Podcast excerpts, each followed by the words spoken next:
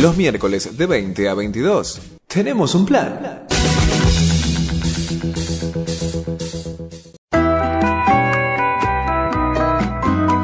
En la Asamblea de Flores, tenemos un plan.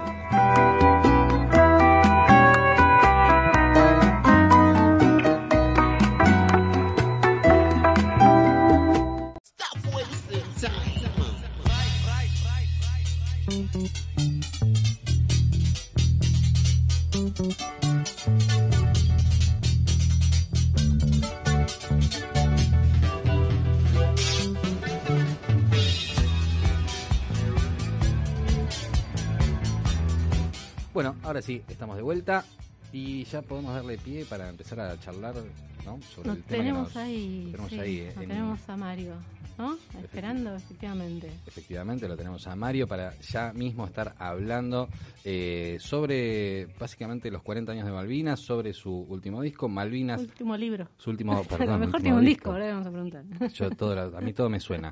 Eh, Malvinas, los guardianes del centeno. Del Del cen- centeno. Uy, Dios, cómo estoy. Se fue.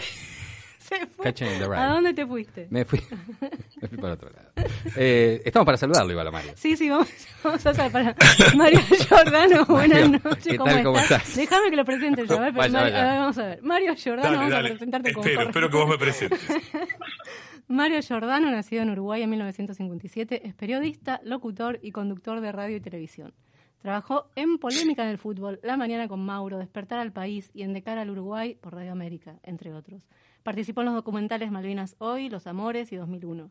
Realizó entrevistas a Fidel Castro, escuchá, Pepe Mujica, Evo Morales y Hugo Chávez. Actualmente es conductor de noticiero en la TV pública argentina y es autor de este libro que vamos a, a estar presentando hoy, que es Los Guardianes del Ahí va. Cementerio. Bien, perfecto. ¿Cómo están? ¿Cómo están ustedes? Bien, bien, Bien. buenas noches, Mario. Muchas gracias por atendernos. No, por favor, es un placer, de verdad. Quédense tranquilos. Todo nos pasa lo que nos pasa a ustedes, olvídate. Sí, sí. Me pasa todos los días, no te preocupes. Muchísimas gracias. No, la verdad que te tiró, ¿no? Te tiró los guardianes del centro. Pero vos sabés Sí. que me hubiera gustado hacer un disco, no te, no te digo Eh, bueno, No sé si me dará, pero me hubiera gustado. Eso sin duda. Nunca es tarde es un igual, placer ¿eh? de verdad. Nunca es tarde. Bien, ¿Cómo? Que nunca es tarde para, para Vos sabés que nunca es tarde, lo hice hace mucho tiempo, pero ya no puedo cantar, yo estoy grandote. Este, bueno, primero un gusto estar con ustedes, eh, de verdad conversar con ustedes. Ya hace 30 años que trabajo en la televisión pública, muchos. Ya estoy más cerca de la jubilación que de otra cosa. Es una, sos una Pero cara bueno, sí. conocida, Mario. Ahora no, no podemos verte no al aire, pero seguramente los oyentes. eh, Vos sabés que estuve el domingo pasado, ya el domingo hice el noticiero Ajá. y o los flashes, pero bueno, estoy tratando de, de ya empezar a alargar un poco todo esto. No alargar un poco esto, en mi vida es en parte fue la radio y la televisión. Durante 30 años hice todo lo que tenía que hacer, lo hice en Canal 7, Televisión Pública, Visión 7, o los nombres que quieran ponerle. Ujú. Y, y estoy feliz, feliz de haber hecho muchísimas cosas. Quedaron entrevistas que ahí no figuran porque era mucho, como Evo Morales, bueno, como, como Correa, como muchísimo más, pero bueno, son cosas que han pasado la vida y, y- y he hecho muchas cosas. Todos los terremotos ha habido por haber, las bases de la Antártida y montones de cosas más. Claro. Pero bueno, básicamente eh, eh, hoy vamos a hablar de esto, que es lo fundamental, y, y les doy las gracias por, por llamarme de verdad. Creo que era, a veces uno tiene ganas de hacer cosas y las vas posponiendo. Con el tiempo por un montón de cosas. Eh, creo que la base mía fue ese principio de pandemia que un día sentado en el, en el bar del canal comencé a escribir algo. Simplemente para mí, no para nadie, ¿no? Que claro, es, uno, uno hace muchos años que está y ya soy grande, entonces a uno eh, normalmente tenía la costumbre de redactar las notas que hacía o los informes o los viajes. Ahora, por suerte, ya hace mucho tiempo hay redactores, cosas que nos sacaron un poco el trabajo, que está bárbaro, porque es trabajo de ellos. Pero a uno le quedan cosas, ¿viste? Y, escribir es una de las cosas que a uno le gusta, que lo he hecho, pero nunca en serio. Y un día me puse a escribir y esos papeles, esas cuatro o cinco hojas de un cuaderno pasaron a manos de una persona que estaba en el canal, que no tenía la menor idea de quién era, terminó siendo de una editorial y después vino la pandemia, que hasta ahora no tuve COVID nunca, pero tuve ataques de pánico, tuve ansiedad. Me fui a Piriápolis, a una casita que tengo, pasé muy mal, la verdad, pasé muy mal porque estaba con toda la locura encima.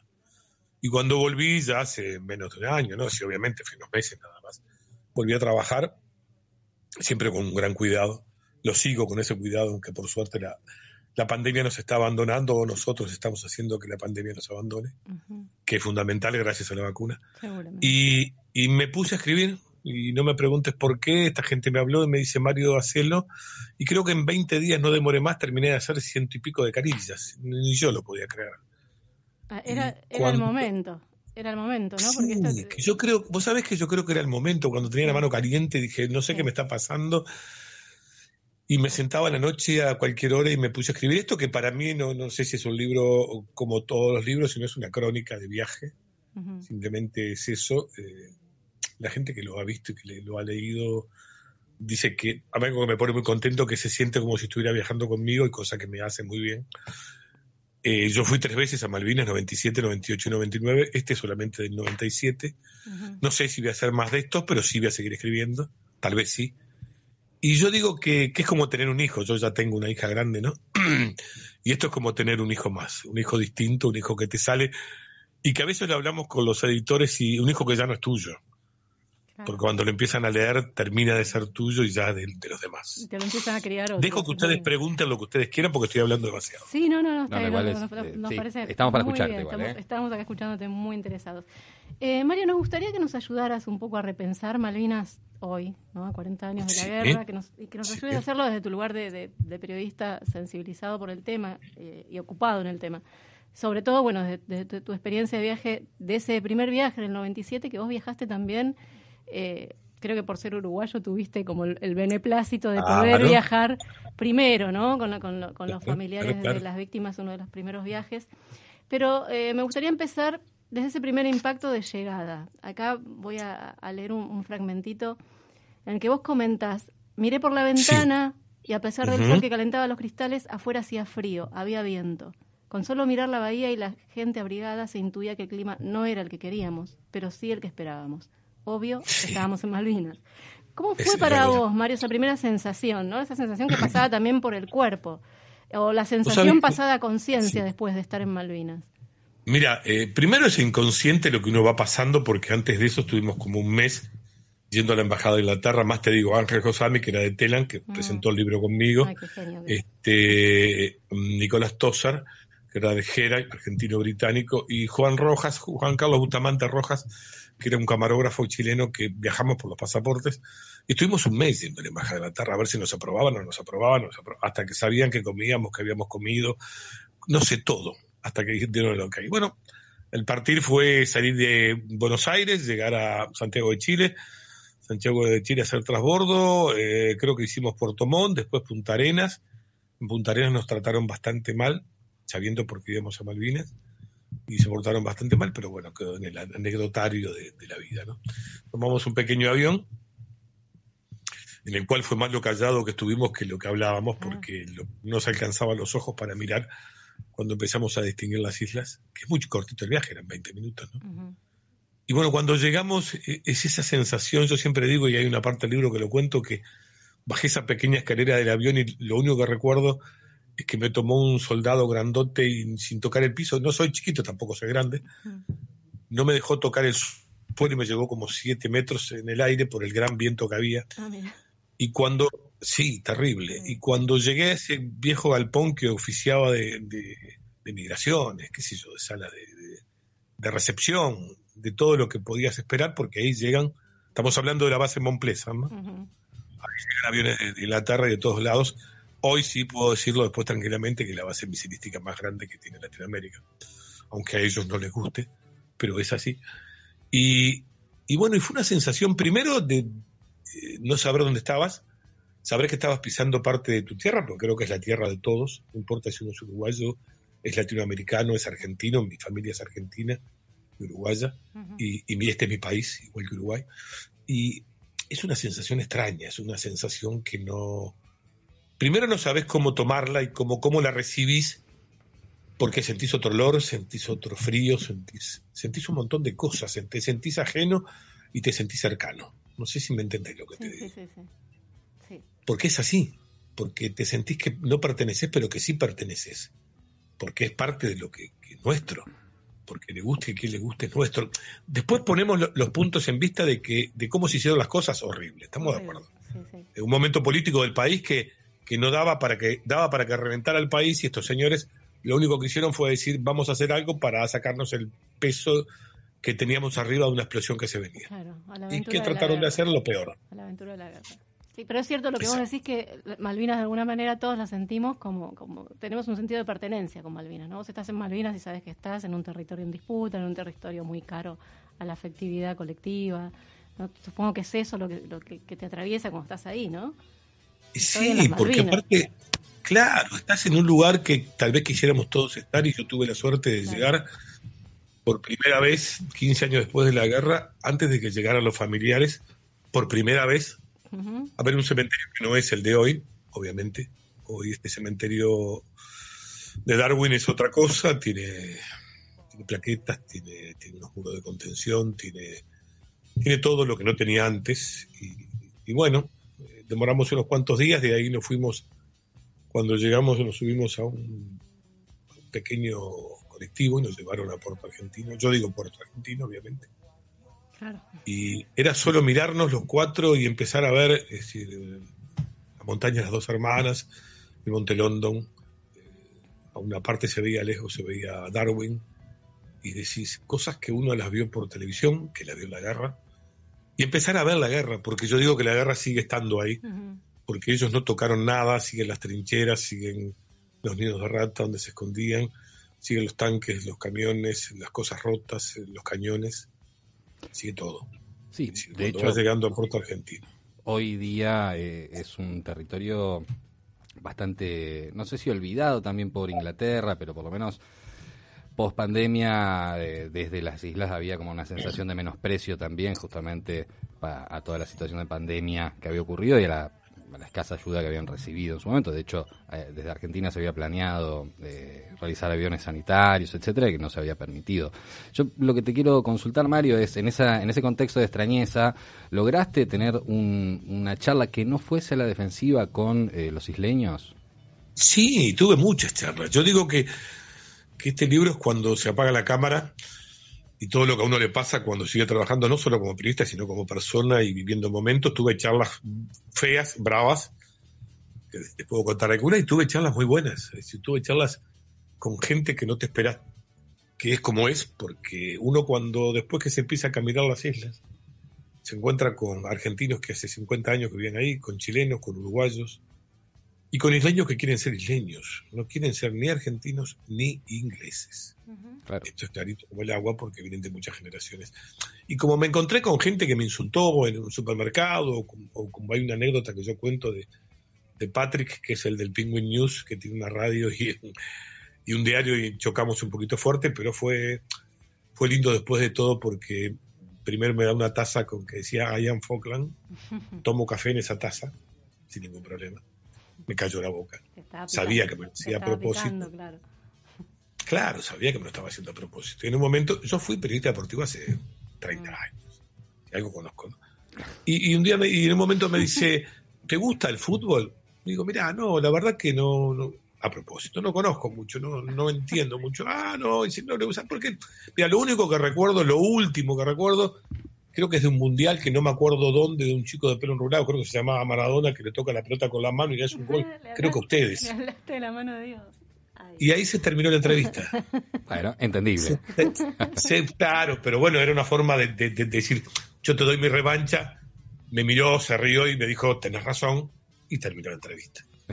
Y fueron algunos momentos de eso, pero después, después hay momentos, yo digo, con Frank, en la casa de Frank, porque allá normalmente siempre ibas a quedarte a casas de familia, habiendo dos hoteles, uno en Anzo Verde, que es Green, y el otro Malvina, no por las Malvinas, sino por una mujer que se llamaba Malvina. Ay, no. Sí, es increíble, pero es así, Es, es, es, verdad. Hay varios pubs y, y, vos te vas a quedar a casas de familia, les pagas libras, libras Falkland, ¿eh? no libras esterlinas. Ellos tenían su propia moneda. Este, y la verdad te tratan muy bien, nos trataron muy bien. Yo fui a la casa de Frank, un viejo soldado de la guerra inglés, que ahora me enteré que está viviendo en Inglaterra con 90 años, una persona divina, maravillosa, él y su mujer. Él era de Boy Scout y en ese momento de guía de Boy Scout, un hombre grande, y la mujer trabajaba en el, hospital de, la isla. Nos trataron maravillosamente bien y tuvimos muchas anécdotas y, terminamos queriéndolos mucho. y ellos a nosotros, y hablando de lo que fue la estupidez de la guerra, porque la guerra es una estupidez. Y como esas personas después hablé con concejales y, gente muy bien, y tenés todo, tenés el que te, que te trata mal y tal vez tenga razón o no, y tenés los que te tratan bien, porque, porque la gente es así. Es decir, yo tuve la suerte de que me trataran de las dos formas, y a todos. Pero ¿sabes qué? Es decir, cada paso que dábamos es cada paso que nos sentíamos más seguros y más confiados. Yo hay cosas que no me voy a olvidar nunca.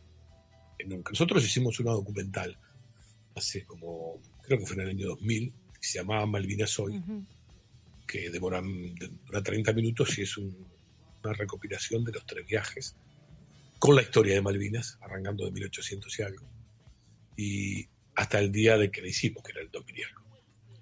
Y ahí te muestra también un poco de cosas que, que te encontrás después porque ellos tienen un consejo administrativo que está formado por ocho personas y que deciden muchísimas cosas, salvo la parte bélica y alguna parte de la economía, ¿no? Yo siempre digo que, ellos tampoco quieren ser ingleses y por algo muy lógico, contado por ellos mismos. Cuando los ingleses vinieron a pelear a, Malvinas, los insultaban a ellos porque decían que tenían que haber, que vinieron de tan lejos para pelear por un pedazo de tierra que no era de ellos así de clarito. Es algo que uno cuando lo cuenta, por ahí la gente no lo, no lo entiende, pero vos lo entendés cuando ellos te lo dicen. Dice, nosotros sabemos que ellos vinieron sin ganas a pelear por algo que nosotros tampoco queríamos que vinieran, pero nos sentimos invadidos. No, tampoco decidimos nosotros qué hacer, lo decidió Inglaterra. Claro, fue una guerra de la que parecía que nadie quería participar, ¿no? Tiene su lógica también. Yo creo que sí. Los soldados Yo creo que tiene ingleses que no quisieran saber nada, ¿qué les importaba a una colonia perdida? En el, no, en, absoluto. sí, ¿no? Olvídate. En el fin del mundo no tenía ningún sentido ni para unos ni para otros. Este, qué interesante eh, el, tu encuentro de desde la convivencia con, con, la gente de allá, ¿no? Eh, sí. ¿Te contaron algo? Porque eh, también es interesante saber cómo fue su, su, proceso de, asentamiento en la isla. ¿Cómo es que, cómo es que están, terminaron, terminan viviendo ahí? ¿Cuáles son los, antepasados, las historias? Ya, eh, normalmente empezó por 1800, no me acuerdo, la 30 y algo. 33, colonia 33, sí. sí. después la colonia inglesa, después pasa para España, vuelve, vuelve a Inglaterra y se empieza a sentar gente de todos los lugares. Como te digo, hay gente que, tiene dos o tres generaciones. Yo en el segundo viaje fui a la casa de Tony, Tony, Tony Blair, que sí, Tony, estoy parecido a Tony Blair, pero bueno. y, y, el, tipo tenía aviones, aviones barcos petroleros, y estaba muy bien económicamente. Y él venía de tres generaciones. Entonces contaba que el bisabuelo se había venido, no sé de qué isla y no sé de qué parte de qué territorio, con muchas familias a quedarse ahí, era muy pacífico, y ahí venían ingleses, venían argentinos, venían chilenos, venían uruguayos, venían el que venía. Con el espíritu del colono. Hoy hablamos de la isla de Pascuas, ejemplo, eh, ocupada por gente de todas clases. Lo mismo. A colonizar, con el espíritu del colono. colonizar, claro. Eh, en un lugar inhóspito por completo. yo digo que el que más o menos conoce lo que es un trípode, que estuvo, vos no podés parar un trípode arriba de ningún del Monte London porque te lo vuela. Estamos hablando de un trípode de una cámara que pesa un montón porque el viento es atroz, porque el frío es atroz en verano y en invierno. Ni hablar en invierno, pero en verano es horrible. Y, mm. vos ves cosas que decís, pucha, yo puedo tener anécdotas como decir, eh, estuve por los campos minados, eh, conozco todo lo que pasó, quién puso las minas, por qué no las sacaron, porque son de plástico, porque la tierra es turba y la turba lo usaban para generar energía y porque se mueve y porque tiene minerales y porque cuando llueve las minas se mueven. Y después te puedo decir, mira, comí la sopa más rica de mejillones que comí en mi vida, hecha mm. por un, por un cocinero chileno en un, en un pavo. Es decir, es, es, esa la Biblia y el calefón que puedes entender. Bueno, eso es Malvinas. Y después te das cuenta que, que mandaron gente de Tucumán, de Salta, de Jujuy. Sí, o yo tengo una parte del libro. 40 grados en... Claro, que la única guerra que conocía era la que jugaban con los soldaditos de plomo. Sí, sí, y con los tanquecitos. Y nos mandaron a pelear con fusiles y zapatillas, que hoy las puedo decir porque no existen, zapatillas flechas. Sí, sí, sí. Porque yo las vi y las tuve a la mano. Entonces vos decís, ¿por qué? ¿Por qué todo esto? ¿Por qué tuvieron que quedar ahí? ¿Por qué vinieron ahí? porque el honor y la patria y todo lo que decimos eh, se lleva, pero cuando tenés que estar peleando es otra cosa. Y cuando peleas por algo que ni siquiera conoces es más todavía. Mario, vos eh, estuviste justamente en 97, 98 y 99, un periodo que para la Argentina eh, es, fue bastante caro en relación a la memoria, ¿no? Totalmente. ¿qué, te pasó a la vuelta? ¿Con qué te encontraste a la vuelta de Malvinas, a continente, con, estando en, todo ese, en toda esa marea de desmalvinización de varios años. Exacto. Bueno, te encontrás con un montón de cosas, primero que no te dan ni siquiera corte, que no quieren que hables de lo que pasó, eh, te quieren cambiar los, los parámetros de lo que son las Malvinas. Eh, eso por un lado, es fundamental. Costó que hiciéramos la, la, documental, no se quería hacer. Eh, costaron un montón de cosas. Y, hablando con soldados que ex soldados. Muchos ni siquiera conocieron lo que yo conocí porque, porque sufrieron de otra forma. Y porque, como hablamos y como yo lo sé, muchos se, cayeron del monte London corriendo una oveja, buscando comida. Otros venían al puerto argentino a buscar comida, a pedir por favor. Entonces, como eso te hablo de lo que lamentablemente pasaron muchos soldados que ahora están en un juicio y lo sabemos todo, estoy hablando de, de, crímenes y aberraciones que se hicieron entre los soldados, que hicieron con los soldados. Y no hablo de fuerzas extranjeras, sino de las propias fuerzas. Los propios, si lo comentábamos al principio del programa. Exactamente, exactamente. Pero bueno, creo que no es el capítulo para decirlo ahora, eh, o el momento, por lo menos. Pero te encontrás con un montón de cosas. Cuando llegás, es decir, Malvinas pasa a ser una anécdota y te das cuenta que la mayoría de los que fueron o quedaron lamentablemente mal, o muchos se suicidaron, y son pocos los que quedaron bien, muy pocos, porque otra vez repito, la guerra es inútil.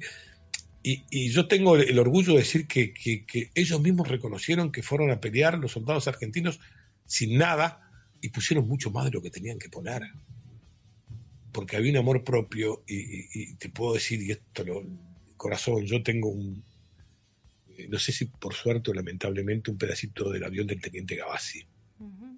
Lo habían derribado traje muchas cosas escondidas, ¿no? Obviamente. Si no, las podía traer. Porque, porque, hay chatarra ahí por todos lados, ¿no?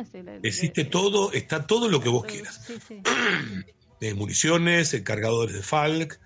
Yo traje, tengo todo. Me he traído tantas cosas. Mm. Y he traído cosas para el, para el canal. Me acuerdo Tierra del Cementerio y, montones de cosas, ¿no? Pero te encontrás con, con, la guerra. Es decir, salís de, de Puerto Argentino hace 30 kilómetros y está la guerra está la guerra en su mayor exponente, aunque no haya soldados, y la sentís y la palpás. Es si yo digo que no hay palabra que pueda significar o que pueda expresar lo que es cuando llegás al cementerio por primera vez y ves lo que yo vi o ves lo que vimos nosotros. Hoy me acuerdo y digo, es verdad, es mentira, no, es verdad, es verdad, el cementerio está entre medio de un istmo, entre Darwin y Cukrin, más cerca de Mont que de Puerto Argentino. Y al subir por una pequeña cima, como te digo, no era el cementerio de ahora, te encontrabas con muchas cruces y el ruido del viento y solamente el ruido de los crucifijos de plástico pegando contra las cruces rotas de madera. Y no te olvidas más de ese ruido. un soldado solamente reconocido por Dios en alguna de las cruces y de nada más. Y eso es algo que es imposible de olvidar y lo hicimos antes de que llegaran los familiares y después lo hicimos con los familiares. Y es tétrico ver cómo un familiar, dos o tres buscan la cruz de un familiar y no la encuentran.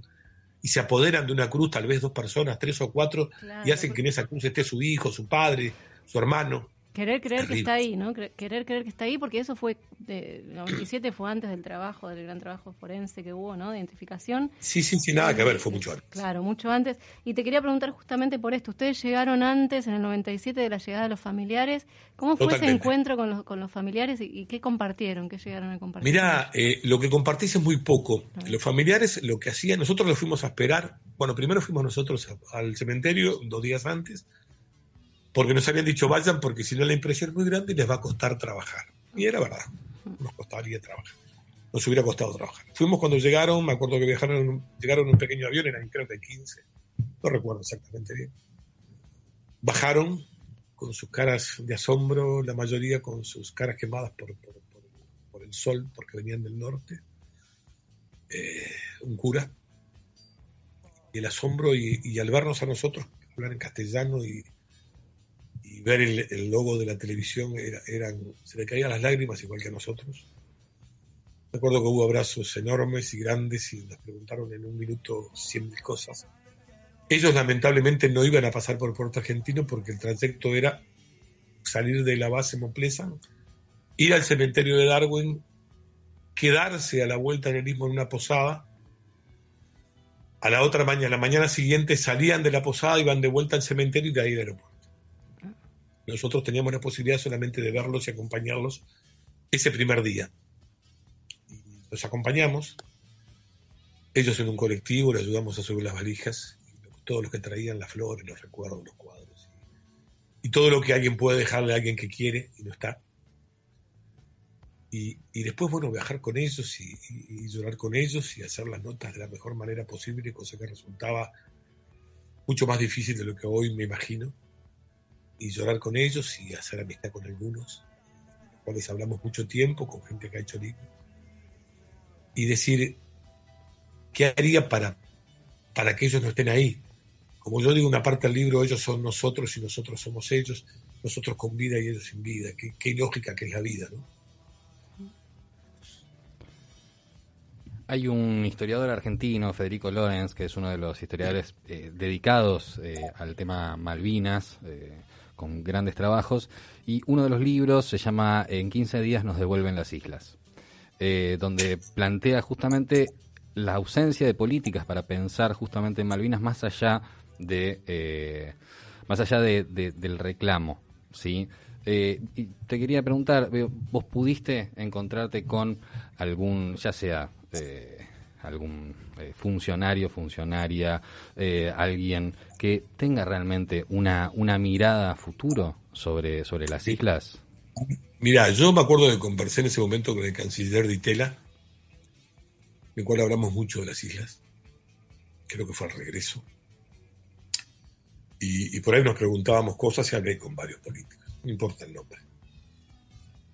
Todos hablaban, el, asunto es que cuando no conoces, eh, alguien dijo una vuelta que llevarle libros para que aprendan a leer y tienen la biblioteca más grande que yo creo que vi en los últimos tiempos. Y, tienen cosas que nosotros no teníamos, tenían la posibilidad de tener todo lo que se les antojaba. Te digo yo que viví en casas y, y tuve en las casas y electrodoméstico que no existiera acá y tener libros, tener discos, tener televisión por cable. y tener una cierta cultura porque de, jóvenes los, pibes se van a estudiar a Europa, los llevan. Pero hay una forma, yo siempre dije, lo, lo conversé en ese momento con el canciller y con, algunas otras personas. Si no, vos no podés llegar a ningún lado de la forma que quisiste llegar. Estamos todos de acuerdo en eso. ¿Sí? Bárbaro. ¿Qué tienen los las ¿Qué tienen las Malvinas? petróleo, nos guste o no tiene. No importa si es poco o mucho, tiene. Tienen tal vez la mayor, eh, la mayor eh, cantidad de, la pesca de poto que se puede lograr en el sur. En Poto es el calamar, tienen barcos de calamar, que tienen una gran producción. Tienen ganado bovino, tienen mariscos. Y tienen un sueldo per cápita en ese momento que eran 2.000 libras por cabeza.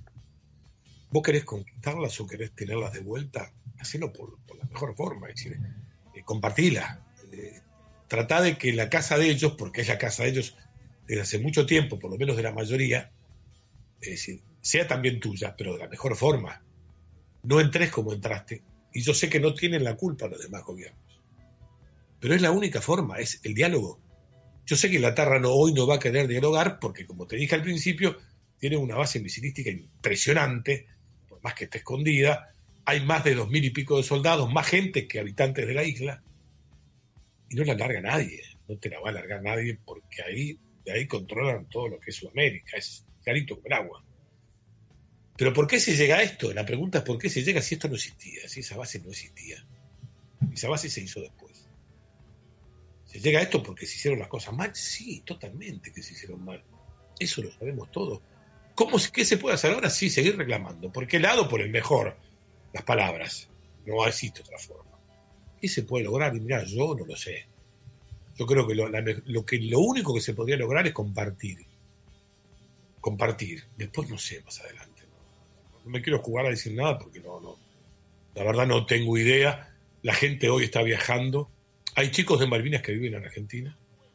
Muchos, había un pintor que se llamaba James Peake, que es un puntero izquierdo, jugaba para, para el equipo de las islas, que jugaban contra los ingleses, un gran pintor que tuve la suerte de conocer. Vivió mucho tiempo acá en Buenos Aires, en Palermo, se casó y después se volvió. Después Tony, que era el, chico que nos llevaba la camioneta a recorrer las islas, también estuvo viviendo acá y creo que está viviendo acá, yo no lo he podido encontrar.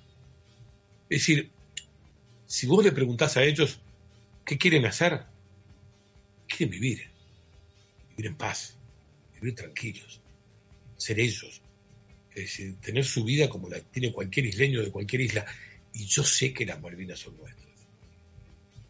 Pero después que te quede ese resquemor de que te vinieron, te atropellaron, porque te atropellaron, te lo dice cualquiera de los que vivieron, que, que vivían ahí o que viven ahí, y que pasaron cosas que tampoco las voy a decir, porque me la contaron los que, los que la pasaron. Es decir, no tenés ganas de que vengan los argentinos, ni los ingleses, ni nadie. Querés ser vos. Es sencillo. ¿Qué se puede hacer? Mirá, no soy político. Creo que lo, mejor, lo, lo que no se puede hacer es lo que, lo que se hizo. Eso ni hablar. Y lo que sí se puede hacer es, es lo que estamos haciendo ahora, hablando. Sí, y muy, muy, muy interesante lo que decís, y sobre todo porque implica un repensarse hacia adentro, ¿no? Eh, una vez que terminó la guerra, este, a principios de los 80, perder esa guerra que íbamos ganando, ¿no? Acá es donde entra también a jugar un rol importante el tema de, los, de la cuestión de los medios, ¿no? La guerra Obvio, que íbamos ganando en, to- en todos los titulares y en el imaginario Que no la ganamos nunca. Que no la ganamos nunca, pero la íbamos ganando, la íbamos ganando y de repente este, la perdimos. Fue un masazo colectivo, ¿no? Eh, del que los soldados, los soldados en principio fueron el primer chivo expiatorio porque quedaron ahí en el medio y, y- y, este y bueno como responsables un poco también los milicos sacándose de, de encima eh, responsabilidades de todo tipo. Eh, Normales. pero, claro, total. Aquí tienen los pibes, los culpables son ellos, los perdedores son ellos. Ahora, la operación política y mediática eh, también pretendió de alguna manera lo que hizo fue movilizar los reclamos de los soldados que volvían, ¿no? Hubo una Sí. invisibilización social. Eh, Sí. Si hablamos de números, este, tenemos que sumarle a, lo- a los 600, y- 649 que, que cayeron Sí, allá, pasó. lo- lo- los, los suicidios, que hubo después más de 500 suicidios y ahora en una segunda generación también hubo suicidios de hijos de excombatientes, ¿no? Y ¿Cuál- no lo cuenta nadie. Claro, sí, sí, sí, no. Este, la guerra después de la guerra, vos decías la guerra es inútil, de totalmente de acuerdo, ¿no? Pero la guerra nunca termina cuando termina. Eh, No, obvio, no, no, hay un claro punto de clausura para una guerra. Vos, eh, con respecto a esto, ¿no? A pensarnos hacia adentro, más allá de todos los reclamos que se tienen que hacer a nivel este, de, de- de organiz- de organismos internacionales también, porque también este, ningunearon bastante la situación, los reclamos por el hundimiento del, del Lara Belgrano, etcétera, etcétera, eh, que tenían que haber intervenido y no intervinieron.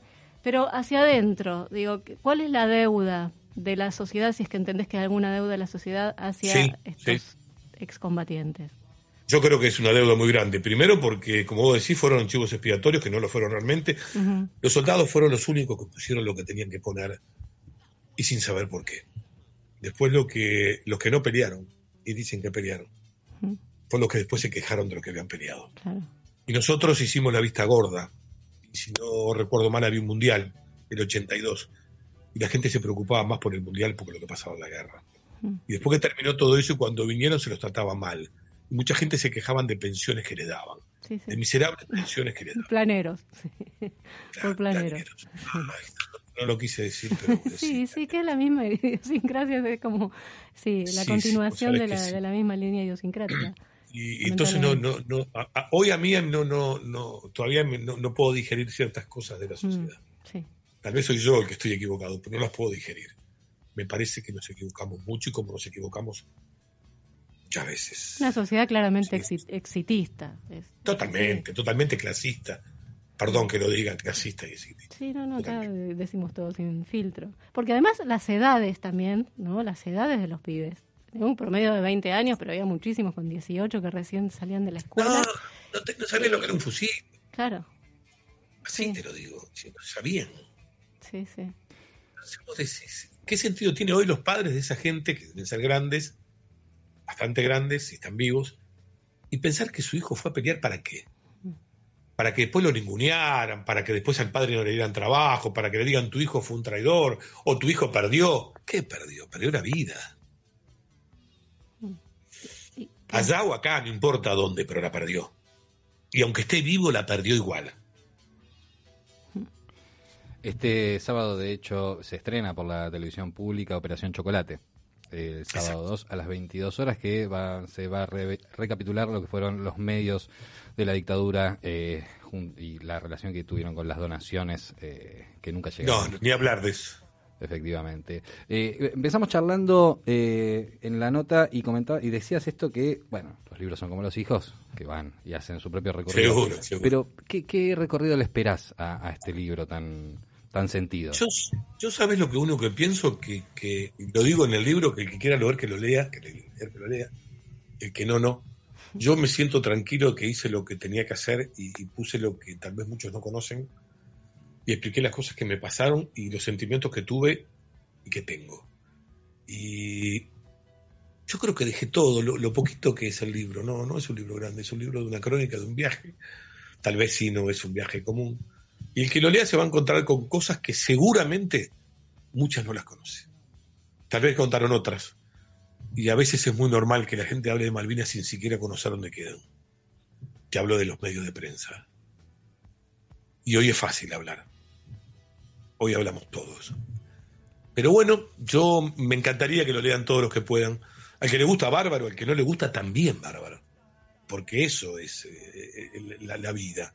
Eh, disentir en un montón de cosas. Y hay gente que lo puede disentir y no le puede gustar lo que escribo, no le puede gustar lo que hice y no le puede gustar mi crónica hasta ahora uno, parece a veces, después de viejo, digo yo, aunque no me creo viejo, ¿no?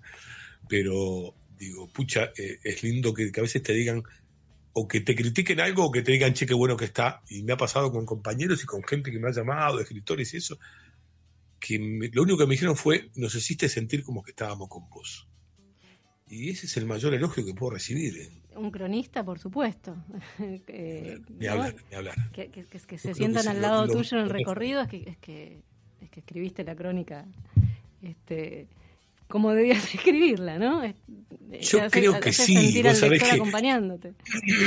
A veces no, perdón, a veces no sé, pero, pero creo que hice lo que yo tenía que hacer y a veces cuando me dicen eso, yo me gusta mucho la televisión, yo he hecho, conducido muchísimos programas de todo tipo de cosas. Pasé por noticieros y se, fui el primero que hice Telesur acá, en la Argentina, por suerte. Y, tuve el, placer de conocer a toda esa gente, conocer a Hugo eh, y a muchísima gente, Hugo Chávez.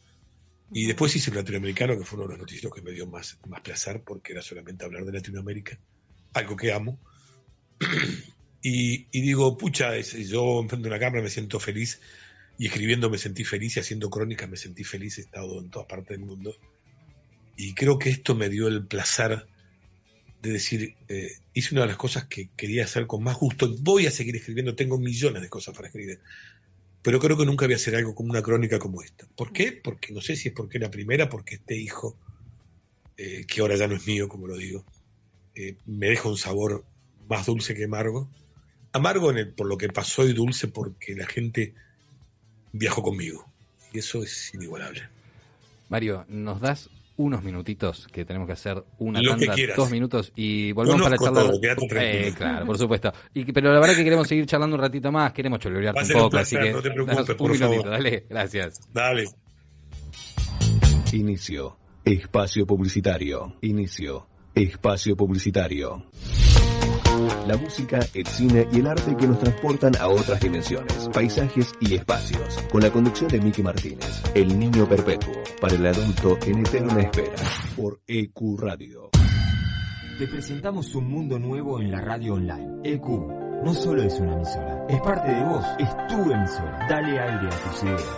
EQ Radio. Los viernes de 17 a 19 horas a la hora del mate. Let Me In te espera con la mejor compañía de la mano de Ezequiel. Prendete a la radio. La radio es un espacio donde uno logra conectarse con varios sentidos. La radio genera una sensación de libertad y fantasía. EQ Radio. Dale aire a tus No te agarres más la cabeza y sacate todas las dudas del mundo del derecho. Todos los viernes de 19 a 20 horas, escucha Hacer oído. por EQ.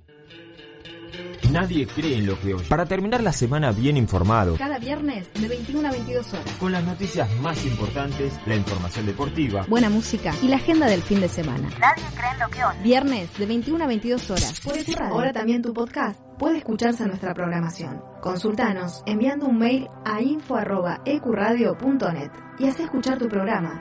EQ, dale aire a tus ideas.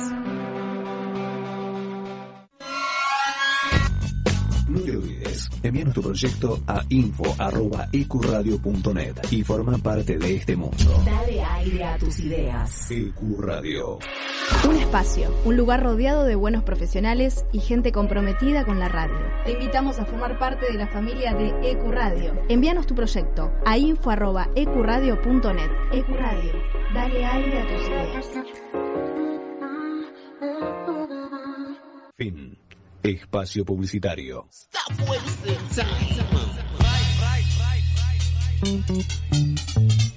Bueno, ahí estamos de vuelta. Con, eh, tenemos un plan, el programa de la Asamblea de Flores, eh, y tenemos la dicha de estar hablando un ratito con Mario Giordano, periodista, autor de Malvinas, los guardianes del cementerio. Casi me confundo nuevamente, vengo con esto, lo vengo clavado. Sí, sí, sí. Tropezás uno, tropezás dos, pasa así eso. No, tremendo, así, ¿eh? tremendo.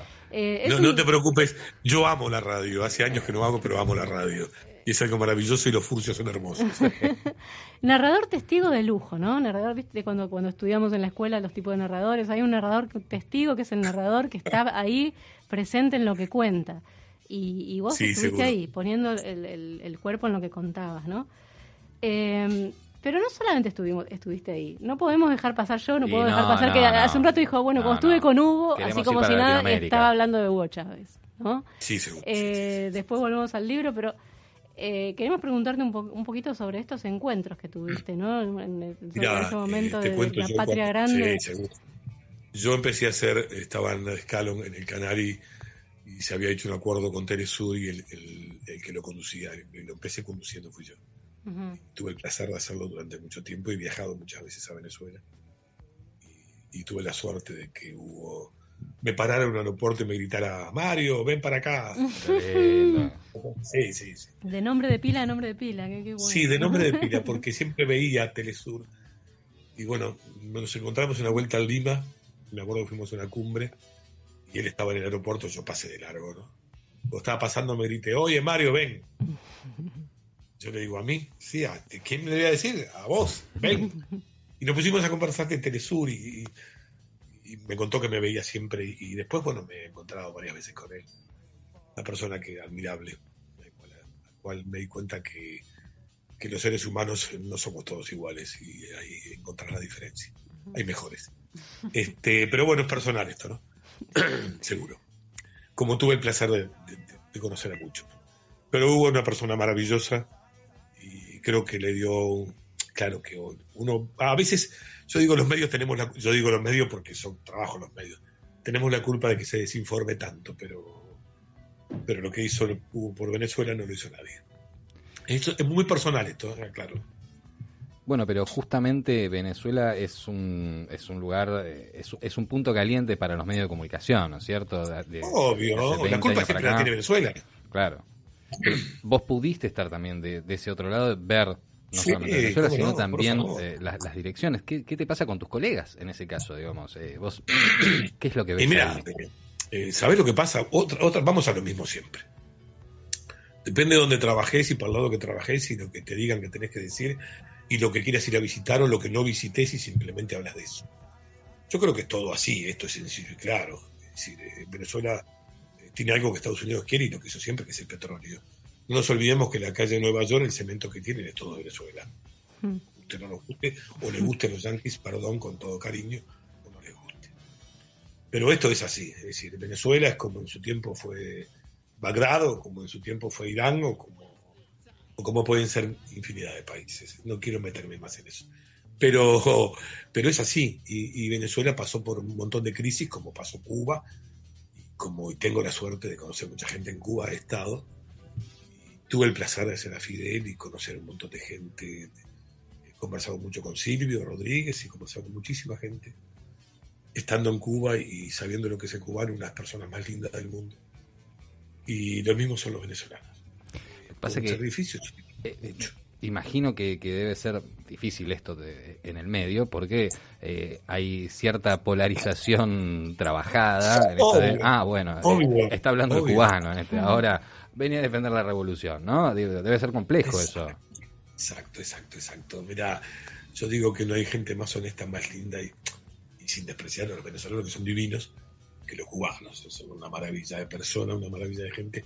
Una educación terrible que no existe en ninguna parte del mundo y una salud terrible que no existe en ninguna parte del mundo. Me acuerdo que yo en uno de los viajes que hice, llegué a Cuba al aeropuerto y, y me tomaron la fiebre y me dijeron, si usted tiene fiebre, nosotros los vamos a llamar para ver cómo está en la semana. Te hablo hace años de esto, porque si entra alguien con fiebre porque está enfermo y no podemos tener, eh, eh, no, no nos podemos permitir que alguien venga con una enfermedad.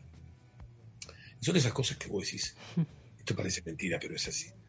Y, después sabiendo que tienen un bloqueo eterno, porque yo digo que es eterno, ni siquiera cuento los años, y que sobresalen, y que siguen saliendo, y que sacan médicos, y que sacan un montón de cosas, y le dicen que es una dictadura, y a veces no sabes si reírte, llorar, o mirar el que te lo dice, y si sabes que por ahí a lo sumo que llegó fue a la Recoleta, no sabes si llegó más lejos.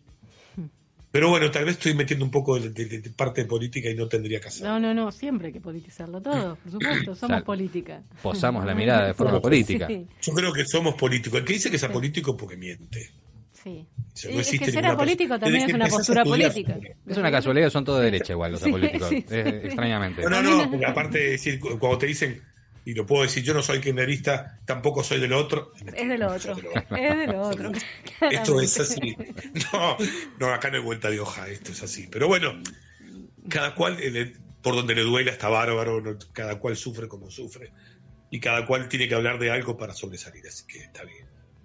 Está bien, yo me quedo con, con eso y, y estoy muy tranquilo de que, que tengo la conciencia tranquila y que durante mis 30 años de televisión pública, que me echaron dos veces, una a Sofovich hace muchísimos años y otra al gobierno de la Alianza, ¿Por qué en el cual tomamos el Sofovich? noticiero en el año 2000 durante 15 días y nos quedamos adentro a vivir. Ujú. Logramos que el noticiero siguiera siendo nuestro. ¿Por qué te Pero echó bueno. Sofovich, eh, Mario? Esto es Oh, una, una vieja historia de hace muchos años. Yo hacía deportes y, y se había tocado un personaje que era el novio de la hija de un presidente y, y, Sí. bueno, yo caí en medio de la volteada. Yo caí en medio de la volteada y, y bueno, quedé afuera, no importa, me llamaron, me acuerdo que en ese momento Daniel Mendoza me llamó, la mujer de Daniel Mendoza, Daniel había muerto, me llamó para trabajar en América, en la América Vieja. Ujú. Me fui, pero volví a mi casa, que era después Canal 7 al año. O la televisión pública o ATC, no me acuerdo. Paso por tantos. Y yo digo que yo no. Me, me llamaron muchas veces para trabajar en otros medios. ¿Sabes qué? Nunca quise. Ujú. Me habían ofrecido por ahí mucha más plata y me habían ofrecido montones de cosas y nunca quise. Porque me parece que estaba en mi casa, sigo estando en mi casa, sé que la voy a extrañar horrores. Me queda muy poco. Voy a seguir haciendo cosas, quiero seguir haciendo radio, voy a seguir escribiendo. Me ofrecieron hacer algunas cosas en Uruguay, algunas cosas acá y tengo ganas de hacer cosas. Tengo ganas de tener un espacio, tengo ganas de tener algo para seguir hablando, creo que lo puedo seguir haciendo. Parece que tenés para Y un par de no sé si tengo tanta experiencia, pero creo que tengo un poquitito de algo para poder brindar todavía y no, no quiero guardármelo para mí. No, no, de hecho, eh, tenés para varios libros, me parece, Mario. Eh, no, de- no, Sí, no seas tengo amarrete, cuanto. eh, y hay que empezar a escribir eso, porque son muchas historias y muchos años. Vos sabés que sí. El, el otro día hablando con el de la editorial, le digo, che, ¿vos sabés que empecé a escribir algo? Me dijo, no toques nada. Esto, no toques nada porque tenemos un año que va a ser insoportable de laburo. Está bien, está bien. Le dije, no toco nada, dejo todo como está. Claro. Deja todo como está. Me dije, bueno, así que trato de hacer eso. Me han invitado a muchos lados, universidades, tengo que ir a la Facultad, tengo que ir a ATE, tengo que ir a Chipreva, tengo que ir a Berizo, tengo que ir a un montón de lados y me siento feliz. te voy a decir que no me siento Qué, muy feliz. qué bueno. Disfrutalo, disfrutalo que es esto, ¿no? Que es la presentación de Yo este quiero que lo disfruten los demás. Que lo, claro, disfrutar es que haciendo que lo disfruten los demás, lo disfrutas vos y viceversa. Yo No es una retroalimentación. Es una retroalimentación. Pero sí que tenés material. No a cualquiera Hugo Chávez lo nombra por el nombre. No, No, por Este, favor. Esos contactos que tuviste.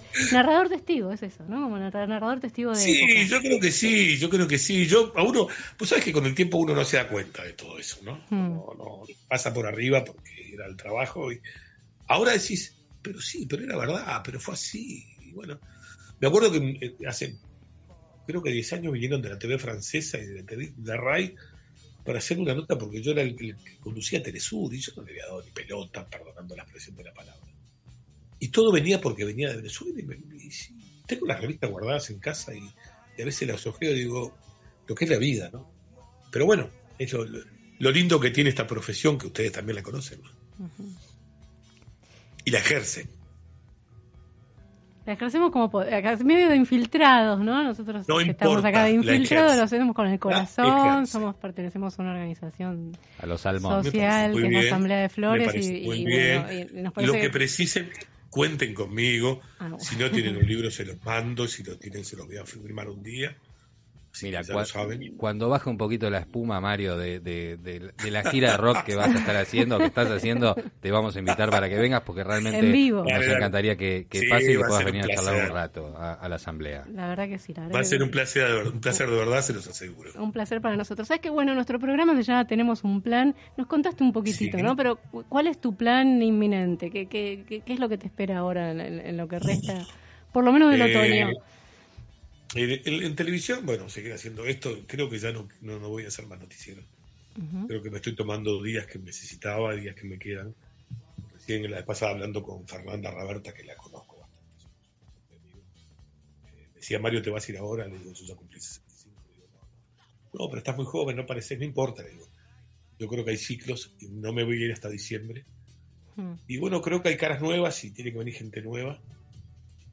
Y hay que reconocer uno cuando, cuando yo sé que vos tenés 50 años, creo que hay gente que tiene que ocupar el, el lugar que tenemos algunos de los que estamos más grandes.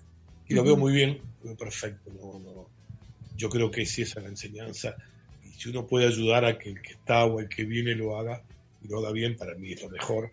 Hoy me quiero tomar vacaciones eh, dentro de lo que puedo, tengo que ir a Uruguay por el 18 de abril, pero vuelvo para la Feria del Libro, ya me dijo la editorial, y para Tecnópolis. Tengo una casita en Piriápolis y me hablaron de un canal allá para presentar el libro y un par de lados más. Así que voy a ir con mi mujer para allá este, unos días. Dentro de lo que me permite todo esto. Y después, bueno, seguir en el noticiero ya con mucho menos, sin, tanta, tantas cosas. He viajado mucho, no quiero viajar más. Quiero, quiero descansar. Si, si surge algo, yo dije siempre que yo prefería, y lo hice toda la vida, si me decías de viajar a Estados Unidos o a Latinoamérica, me quedaba con Latinoamérica. Hice, siempre me quedé con Latinoamérica. Conozco todo Latinoamérica. Estuve en el golpe de Estado de Honduras mucho tiempo, pasándola muy mal. En Chile me estuve internado, me golpearon una marcha de gente, estuve dos días internado. Estuve con los mineros de Atacama, y tengo, tengo un montón de cosas lindas y, lindas, porque son lindas, Sí, a pesar totalmente. de los golpes. Mucho por contar, Mario, y qué bueno este, tomar decisiones, ¿no? Y tomar decisiones desde el no también, desde lo que no querés. Sí, Eh, y estás en ¿por un no? momento vital en que decís, bueno, esto lo quiero ir haciendo, ir dejando de a poquito, esto sí, esto no. Y es súper importante, ¿no? Llegar a momentos de la vida como este tuyo de Claro, yo transición. creo que todos cumplimos un ciclo y yo Claro. quiero seguir haciendo radio, seguir escribiendo o haciendo un programita de cable, no me, no me preocupa. Quiero tal vez despuntar el vicio de otra forma porque es lo que amo. Pero hay otros lugares para esa gente. Hay otra gente para estos lugares. No hay que ser este, tan, tan abarcativo a veces. Mario, te estamos infinitamente agradecidos por esta charla que No, no, hemos no. disfrutado enormemente eh, y te vamos a volver a molestar. Es así. Es, eh, A mí no me molestan primero que nada. Y segundo, el placer fue mío y los quiero conocer personalmente. Sí, sí, nosotros Totalmente, también. De verdad que- es que, totalmente. en realidad ves lo que lograste, es como si hubieras estado acá. No Totalmente. me extraña que los lectores ¿Viste? sientan ¿Viste? eso cuando los llevas a Malvinas a, a través de tu libro. Bueno, en serio, de verdad. Tenés una capacidad de relato impresionante. Eh, No, por favor. los- Yo creo que es, es un poco de la edad, nada más. Los animamos entonces a buscar Malvinas, los guardianes del cementerio de Mario Giordano, editado A por. Grupo Editorial Sur. ¿En las librerías se consiguen librerías o si no hay alguna página de la que editorial? son las librerías, no sé en cuáles porque no me avisaron, pero sí por internet. Así que sí, ya salía librerías esta semana, creo, pero no sé en cuáles. Ah, salen si te digo, te librerías. miento, es que soy hasta honesto, no, no sé en cuáles. Claro, pero si no, se puede buscar por internet el Grupo Editorial Sur sí, y, sí, y por rastrear ahí supuesto, por sí, el hablar. Y ahí creo que van a salir también todas las librerías que van a salir. Ujú. Así Bueno, y, Perfecto. y yo cuando vaya les, les voy a llevar un libro. Muchas Bueno, gracias, Mario. muchísimas gracias, Te mandamos Mario. un gran abrazo. Abrazo. Placer para ustedes, placer para mí, no para ustedes. Para Para nosotros. también. No, por favor. Arrancamos y nos grande. despedimos con Furcio. Eso, está- eso Viste que empecé, ahora funcié yo. Así que tranquilos. Es, es parte de lo que hacemos. A no la vida le gustan las simetrías, diría Borges. Tal cual. Pero es así, y el que diga lo contrario miente. Chicos, gracias. Abrazo grande. un placer. Gracias a ustedes y sigan así. ¿eh? Hasta luego.